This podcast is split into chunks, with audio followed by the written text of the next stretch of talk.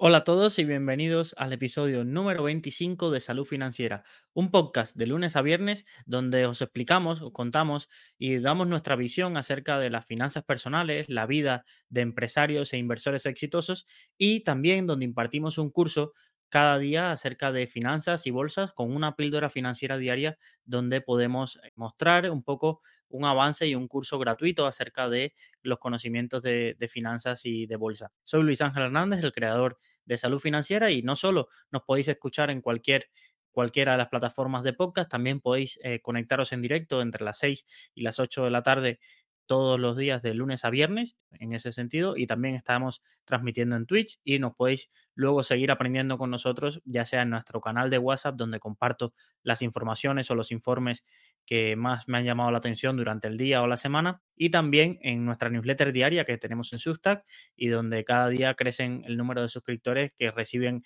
un poco estas píldoras y estas anécdotas de una forma más detallada. Sin más dilación, vamos a dar comienzo al episodio de hoy. Hoy ya vamos a dar paso a alguna de las historias de las más recientes de Elon Musk y por lo que se conoce. Y también vamos en la píldora financiera diaria a hablar acerca de alguna de las estrategias de inversión por dividendo más conocida, que es la de los perros del Dow o Dogs of the Dow, que es como se conoce en el mundo anglosajón. La frase del día dice así, si te levantas por la mañana y piensas que el futuro va a ser mejor, va a ser un día brillante. De otra manera, no lo será.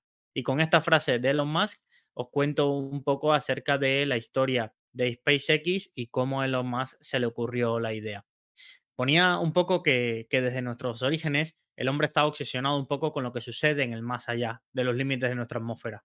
Galileo nos enseñó que no éramos el centro del universo, Newton nos enseñó que teníamos complicado salir del planeta por algo que se llamaba la gravedad, Yuri Gagarin nos mostró cómo se veía nuestro planeta por primera vez el ser humano desde fuera de, un poco de, desde el suelo, podía ver toda la inmensidad y, y, darle órbitas a la Tierra y regresar con vida. La misión Apolo nos dio un gran paso para la humanidad al llevarnos a la Luna y la pregunta que, que nos queda abierta es, ¿y entonces quién dará el siguiente paso?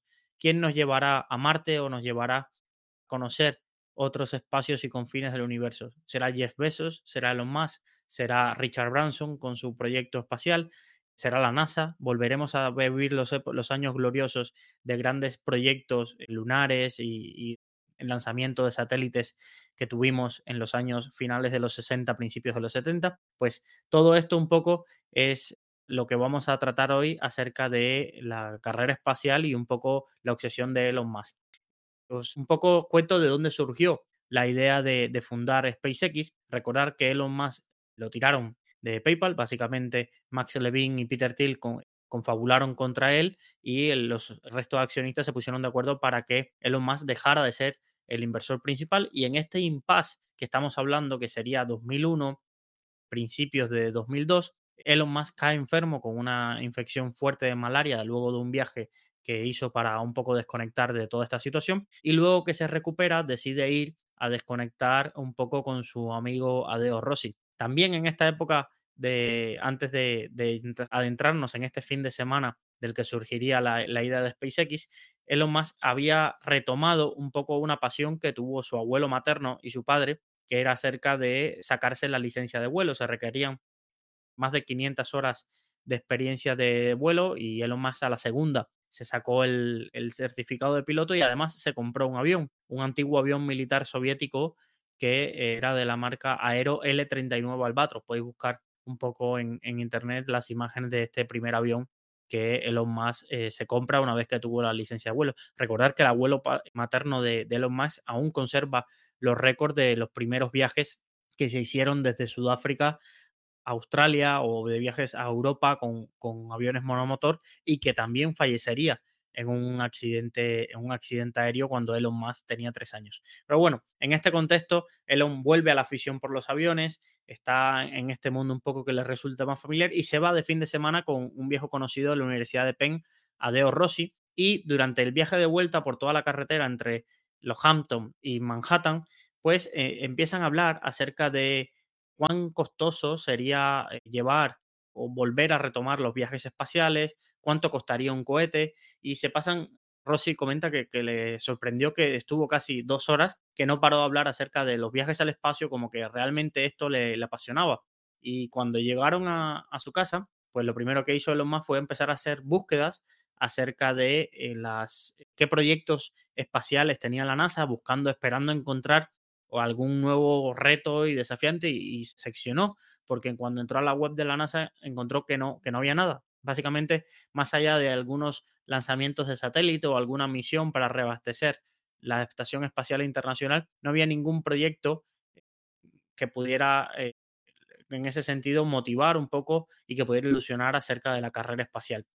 Siguió la afición y empezó a buscar y encontró que cerca de, su residencia en Silicon Valley se estaba organizando unos encuentros mensuales de una sociedad que le llamaban la Mars Society y rápidamente se apuntó, intentó comprar unos tickets por 500 dólares, le costaron cada ticket. Además, hizo una donación de 5 mil dólares a la fundación para acudir a una de las cenas. Fue con su esposa Justine y en una de las cenas, esa cena, pues se le sentó al lado James Cameron y dice que estuvieron todo el, toda la cena debatiendo acerca de los viajes espaciales y demás.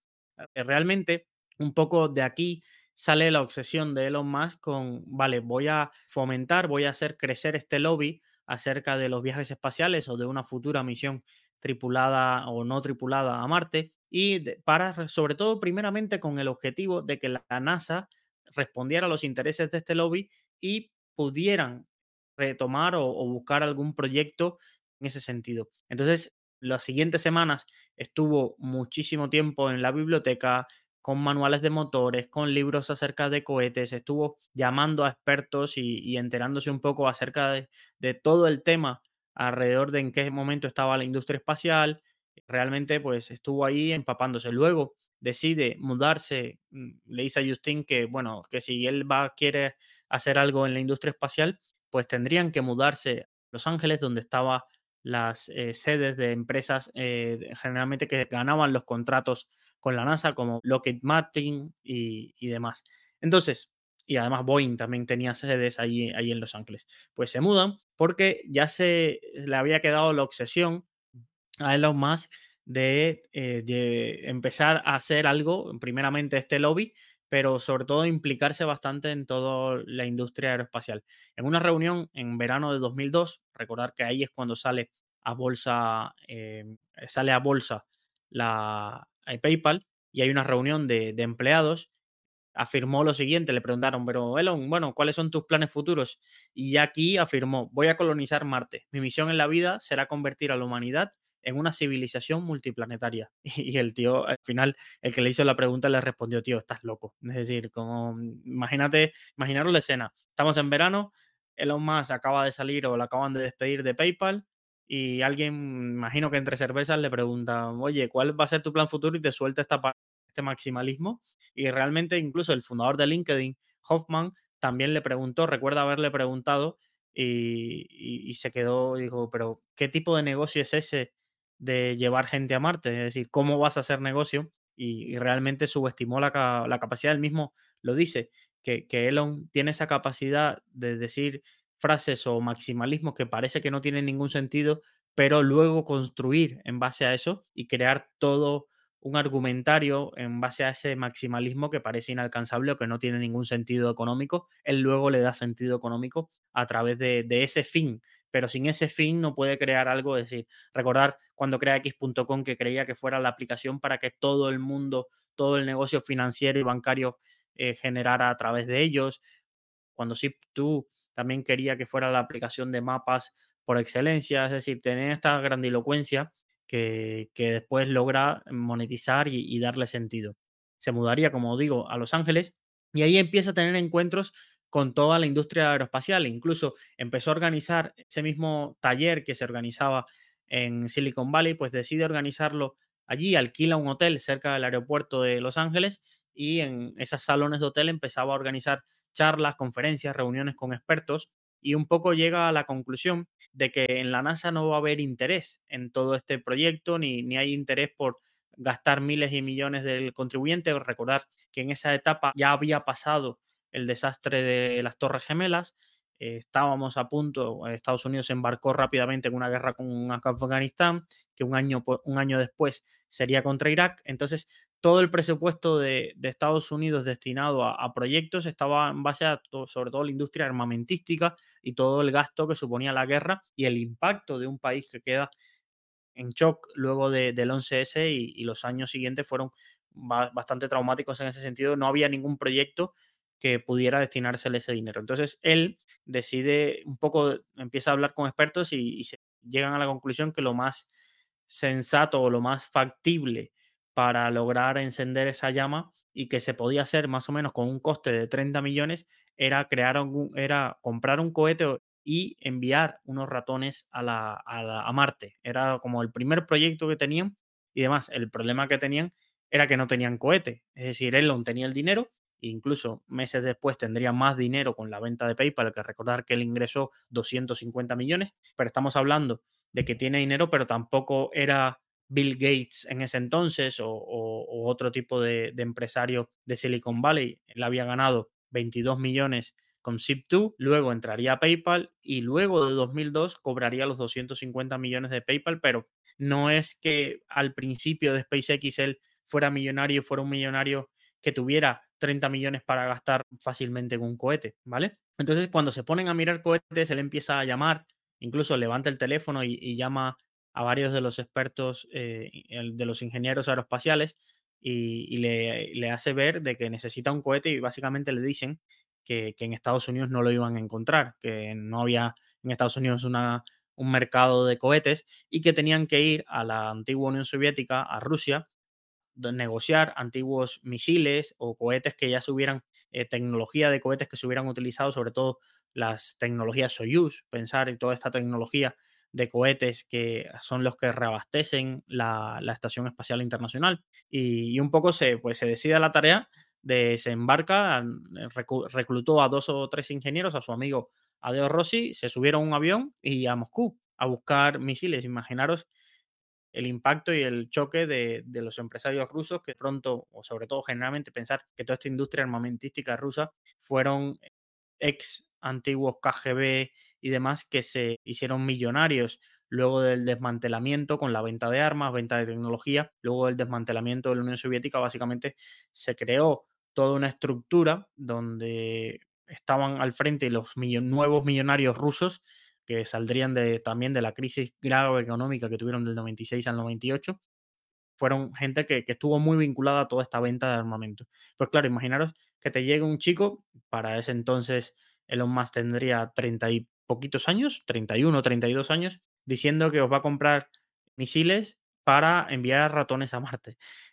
Cuenta que llegó el primer día, tuvo una reunión, esta reunión pues no dio frutos, pero bueno, fue bastante normal esa noche salieron con quienes tuvieron la reunión y dice que Elon más recuerda como la peor borrachera. Recuerda que Elon no era de beber, entonces que, que la peor borrachera y al día siguiente vuelven a quedar con unos vendedores de misiles desmantelados y cuando le cuentan esto, el, ruso le, contesta, los cohetes rusos no fueron pensados para que los capitalistas lo utilicen para ir a Marte en misiones de mierda. Básicamente le contesta esto y le escupe a Elon Musk. Incluso Elon Musk se queda sorprendido y le pregunta a su compañero, ¿me acaban de escupir? Básicamente, y bueno, ahí mismo acabó la reunión y, y Elon se fue bastante frustrado. Luego no, básicamente los cohetes rusos eran la única opción, entonces pensó que era que simplemente no habían contactado con la persona adecuada y decidieron regresar en el en 2002, ya más avanzado 2002, deciden regresar y esta vez regresa con otro ingeniero aeroespacial que luego sería presidente de la NASA, curiosamente, en ese entonces no lo era, ni estaba cerca de serlo, era una persona muy vinculada a la administración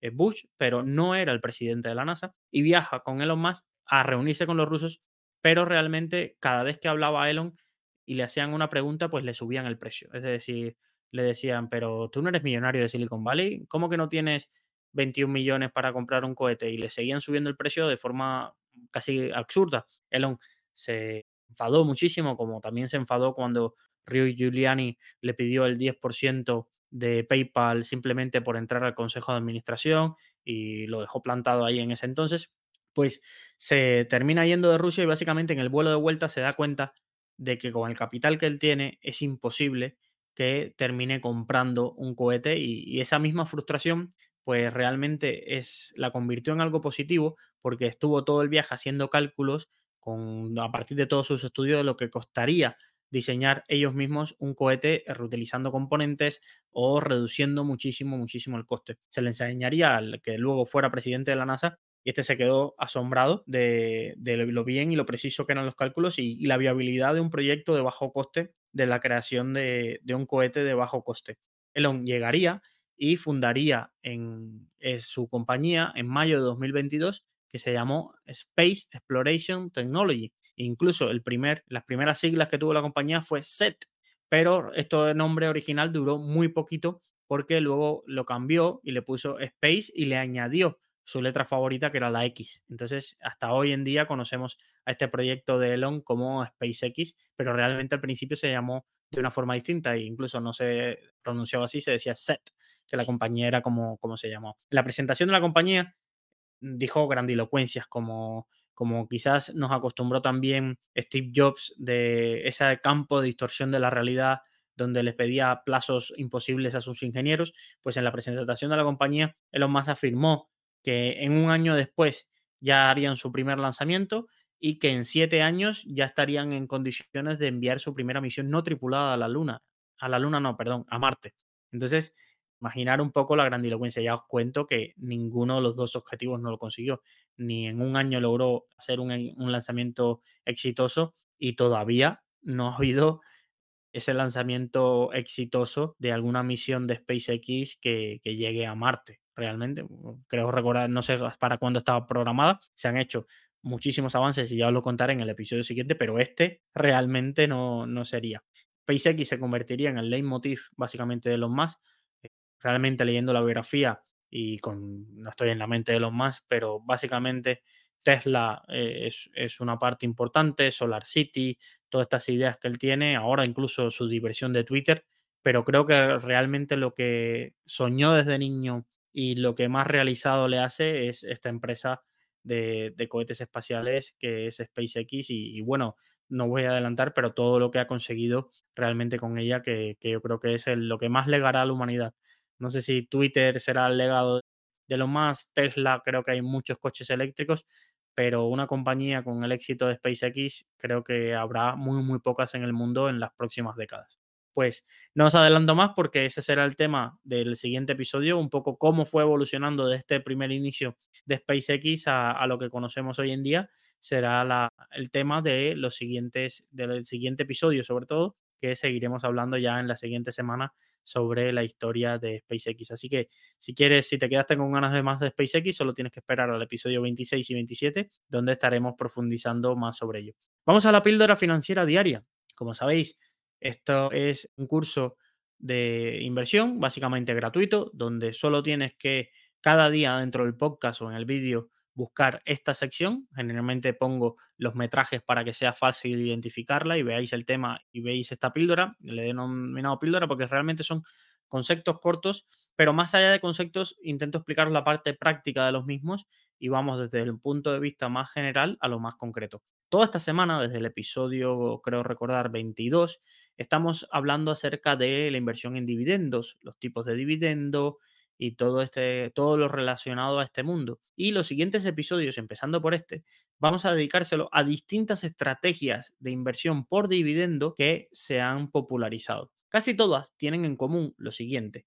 Básicamente se trata de seleccionar acciones de un determinado mercado estableciendo un determinado criterio. A veces, en algunas ocasiones, estas estrategias van muy relacionadas a la rentabilidad por dividendo, de esa acción. Recordar que este concepto lo explicamos en el episodio 24, en el episodio pasado, lo que significaba la rentabilidad por dividendo. Y en otras ocasiones va relacionado más al importe del dividendo y los años consecutivos que lleva una compañía aumentando el dividendo en ese sentido y el importe del mismo. Entonces, básicamente esos son los dos tipos de estrategias o los componentes principales de, las estrategias de inversión y realmente se pueden implementar de forma, todas esas estrategias se pueden implementar de forma sencilla. porque O puedes tú comprar directamente las acciones, recordaros lo que siempre os digo, de siempre vigilar en las estrategias de inversión por dividendo que tu broker no te cobre por el cobro de dividendos y que también tengas una comisión baja para poder hacer esta compra recurrente de, acciones o esta reinversión de dividendo recurrente en las acciones. O también pues, puedes simplificarlo simplemente replicando estas estrategias a través de un ETF o de un fondo, fondo indexado o fondo de inversión especializado en dividendos. Entonces, vamos a ver la estrategia de hoy y en los siguientes episodios vamos a ir hablando de, de otras estrategias. La primera estrategia, y esta es bastante curiosa, creo que cuando trabajé, entré a Rankia, creo que si no fue dentro de los 10 primeros artículos que me tocó escribir para explicar esta estrategia, estaría por ahí.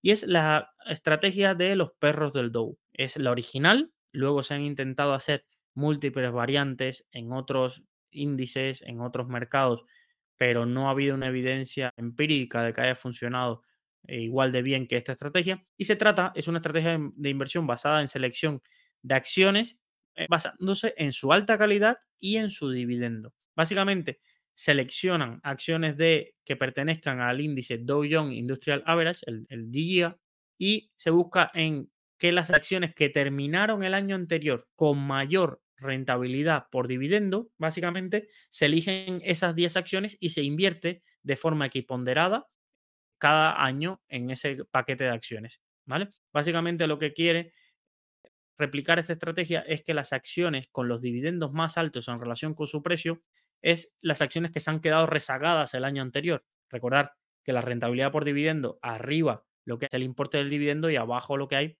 es el precio por acción.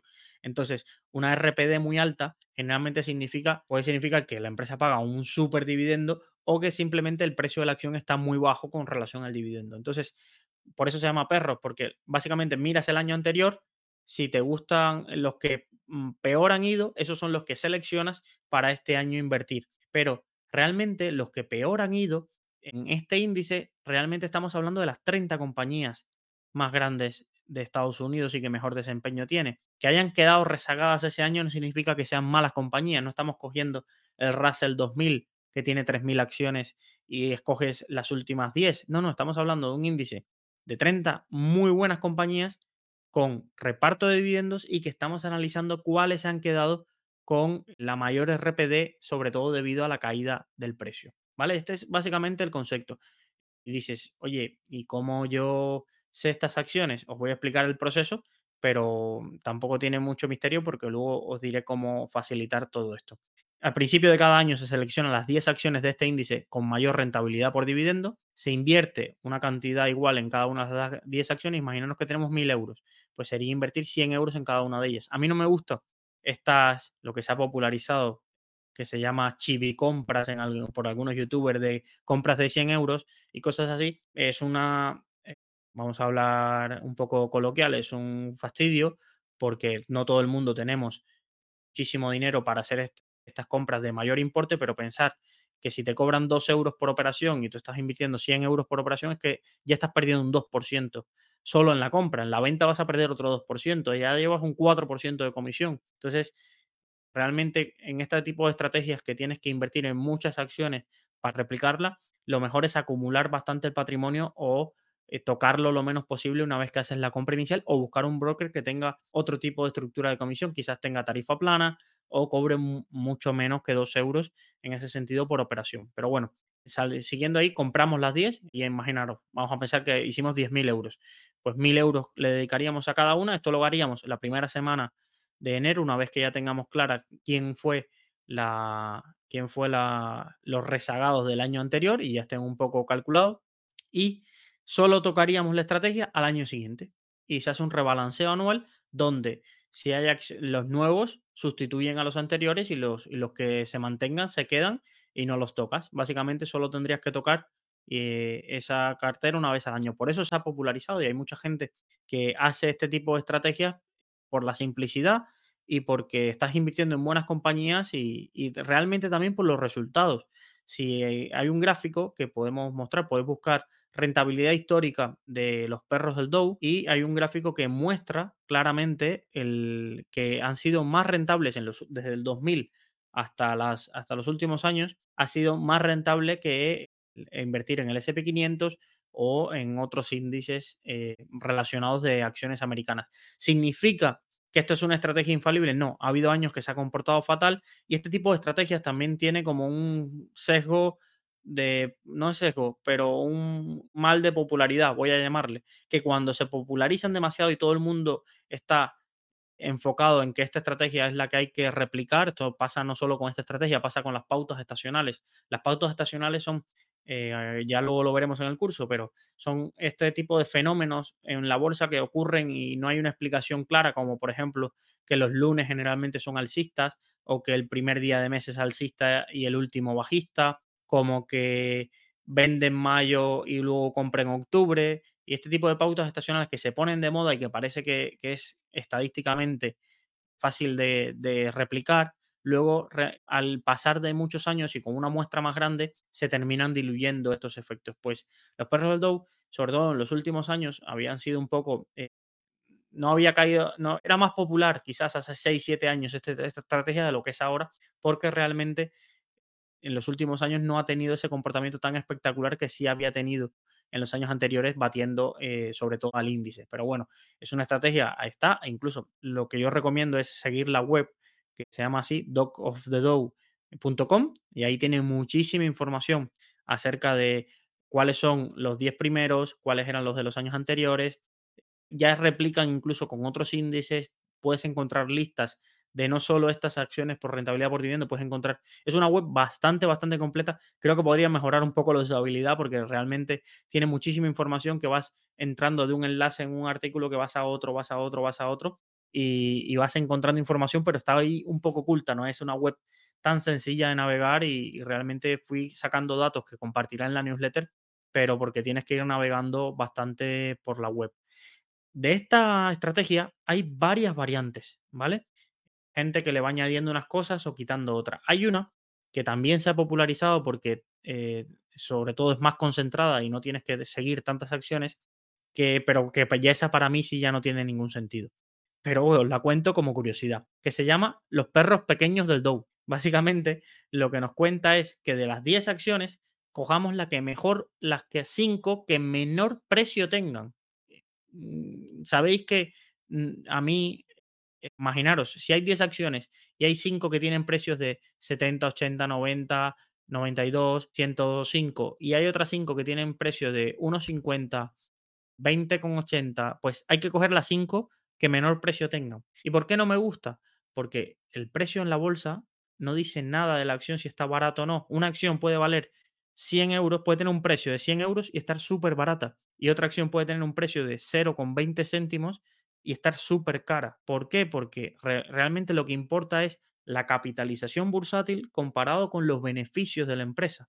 Entonces, ¿cómo se calcula la capitalización bursátil? Lo vimos en una parte del curso, es número de acciones por precio de la acción. Es decir, una acción puede parecer que está muy barata porque está a 0,20, pero hay, hay millones y millones de acciones. Entonces, es decir, hay muchísimas acciones. Y luego otra acción puede tener eh, un precio de 100, 100 dólares y luego tener pocas acciones y una capitalización bursátil muchísimo más cercana mm, de los dividendos, al precio de los dividendos, al valor de los dividendos, perdón, y tener ese, esa rentabilidad o ese potencial rentabilidad muchísimo mayor o esa eh, o estar saneada. Es decir, mucha gente piensa que una empresa si vale 0,20, pues uy, está a punto de la quiebra y tampoco es así. Es decir, hay mucho mito, la gente tiene mucho mito y ve una acción, ay, Berkshire Hathaway, 300 dólares cada acción, pues no, está cara. Y luego compran esta acción porque vale menos de un dólar, ¿vale? Y esa acción quizás sí está cara. Pues bueno, por eso para mí este índice que quieren crear, que es los pequeños perros del Dow, que también tiene sus estadísticas y se puede seleccionar, incluso, o ahora os comentaré quiénes son los 10, las 10 acciones que son los perros del Dow y después os comentaré cuáles son las pequeños perros del dog, porque están aquí, lo tengo delante en una gráfica, y, pero esto de seleccionar las 5 con menor precio tiene poco sentido o ninguno. Las 10 acciones de 2024, si lo estáis escuchando este podcast luego otro año, ya no me hago responsable, os digo dónde tenéis que ir a buscarlo, que, es en la web Dog of the Dow, pero las 10 de este año son Walgreens, Verizon, 3M, Dow, IBM, Chevron, Coca-Cola, Amgen, Cisco y Johnson Johnson son 10 pedazos de compañía, pero es que mirar al Dow Jones y, encontrarte una compañía que digas, uy, qué mala, es muy raro. Los pequeños perros serían Walgreens, Verizon, Dow, Coca-Cola y Cisco, si queréis hacer la cartera con estos cinco porque son los que menor precio tienen. Es decir, por ejemplo, Cisco tiene un precio de 50 dólares la acción a final de año, tenía ese precio versus Angen o Johnson Johnson que tiene 156 dólares por acción o Angen que tenía 288 dólares por acción. Las rentabilidades por dividendo, pues mirar Walgreens, Verizon, pues tienen más de un 7% de rentabilidad por dividendo. Esto también tiene un, un punto curioso, que es que la rentabilidad por dividendo está comparando precio actual contra el dividendo del año anterior, pero no nos dice nada de cuál va a ser el dividendo estimado del año que viene. Entonces, una de las cosas que tenéis que ver cuando veis datos de la rentabilidad por dividendo es si es una rentabilidad por dividendo a pasado o es una rentabilidad por dividendo estimada. ¿Cuál es la rentabilidad por dividendo estimada? La que coge el precio actual y arriba el dividendo por acción que estima que la compañía va a pagar al, al año siguiente, pero no hay ninguna seguridad de eso. y tampoco hay seguridad de que la rentabilidad por dividendo del año anterior se repita este año, es decir, el dividendo del año pasado se repite este año. Por eso, ojo con todas estas métricas con las que se hace luego el análisis fundamental de una compañía y te calcula ratios y tal, porque hay un punto de incertidumbre, primero, porque tú puedes calcular todos los ratios, pero estás calculando los ratios con la información a pasado, con la información que dio la compañía hace dos, tres años. Es verdad que puedes normalizarlo, no cogerte un año y cogerte los últimos cinco años y haces pues la media de esos años lo normalizas, le quitas extraordinarios y demás, y te quedan unos números decentes. Pero nada de eso te dice que se vaya a cumplir a futuro. Y luego, por el otro contrario, alguien te coge, en vez de coger los beneficios de ahora, te dice, bueno, voy a coger los beneficios que yo creo que va a tener en los próximos cinco años. Eso también es estimado. Entonces, ojo con todas estas métricas de rentabilidad por dividendo, PER, VBIGDA, porque tienen un, un sesgo o a pasado, que sabemos que el futuro puede totalmente cambiar, o un sesgo estimatorio o adivinatorio, vamos a llamarle, del futuro, por lo que, por lo que puede diferir. Y eso, por eso pasa mucho que, por ejemplo, con los datos estimados, de, sobre todo a futuro, hay mucha divergencia. Tú te puedes encontrar que en Yahoo Finance la RPD estimada de Verizon es 7,80 y en Google Finance o en Bloomberg es 6,82. Y dices, ¿cómo puede pasar esto? Sí, porque cada uno hace sus cálculos y sus estimaciones de dónde, cuál va a ser el dividendo y con eso es que se calcula ese ratio. Y lo mismo pasa con el PER. Esto a mucha gente le pasa. Oye, es que bien Morningstar que el PER de esta compañía es 30, pero voy al otro lado y es 42. ¿A cuál le hago caso? Pues es que hay que entender la metodología con la que ellos calculan el PER y qué datos están tomando y realmente pues hacerte consultar dos o tres fuentes, pero no te puedes creer los datos de un screener, porque el screener no te está explicando los cálculos que ha hecho, las cifras que ha cogido y demás. Entonces hay que entender que los datos de un screener son estimativos. Un screener, pues Ticker o cualquiera de estos que ahora se han popularizado mucho, siempre va a utilizar datos estimativos, sobre todo si está haciendo proyecciones de, de, hacia adelante. Y hacia pasado, pues realmente ahí deberían coincidir todos, pero no significa que estén bien calculados, porque por ejemplo los gestores de fondos y analistas más profesionales luego cogen la información a pasado y la depuran porque le quitan un extraordinario, le quitan algo que no va a ser o un componente de inversión, pues bueno, bueno, para no liarme aquí, que si no me, me estiro mucho. Lo que os comentaba, ¿es rentable invertir en estrategia? Los datos a pasado dicen que sí. Y la lógica indica que si estás invirtiendo en muy buenas compañías que han tenido un mal año, pues y que tienen una rentabilidad por dividendo alta, pues eh, a futuro esa situación se debería revertir. Esa es la lógica por la que existe y por la que hay webs completas dedicadas a esta estrategia. Yo, para mí, no la seguiría al pie de la letra, no es esa recomendación, pero si alguien quiere hacerse una carterita pequeña con un 5% e invertir aquí, muy raro decirlo, es que le vaya excesivamente mal. Muy raro es que le vaya excesivamente mal porque si a las 30 compañías de, si a las 10 compañías de las 30 del Dow le está yendo mal, pues seguramente a medio mercado de Estados Unidos, a medio mundo de ETFs, a medio bolsa eh, norteamericana le estará yendo mal en ese sentido. Entonces, es una estrategia muy sencilla, muy simple, que cualquiera entiende. Básicamente solo tienes que entrar a esa web, cogerte en enero los, esos valores y hacerlo. Creo que en Ranky había una aplicación que se llamaba Mi Cartera, donde intenté hacer esta estrategia con, los datos del IBEX y, hacer los perros del IBEX, que esto quizás algún programa de la sexta se podía llamar así, en los perros del IBEX, pero, pero y no fue mal unos años, y no fue mal unos años. Tengo que revisar a ver si todavía existe, voy a buscarla a ver si, si todavía existe, a ver qué, qué rentabilidad tenía. Es cierto también que tiene mucho sesgo porque creo que en los últimos, por ejemplo, este año no actualicé y las cambié y demás, pero, pero a ver si algún día encuentro una estadística, a ver si han intentado replicar esta estrategia en el IBEX o en algún otro índice y, y si la, explican y un poco ver los resultados que están teniendo. Pero bueno, más allá de la anécdota, en el capítulo siguiente vamos a seguir viendo, hay tres o cuatro estrategias de inversión por dividendo muy populares e intentaré explicarlas. En este me centré en, en el Doc of the Dow, pero vamos a seguir en los siguientes viendo y encontrando unas nuevas. Pues acaba la semana y acaba este, generalmente cuando lleguemos a los episodios número 5 y el número 0 es que viernes y acaba la semana.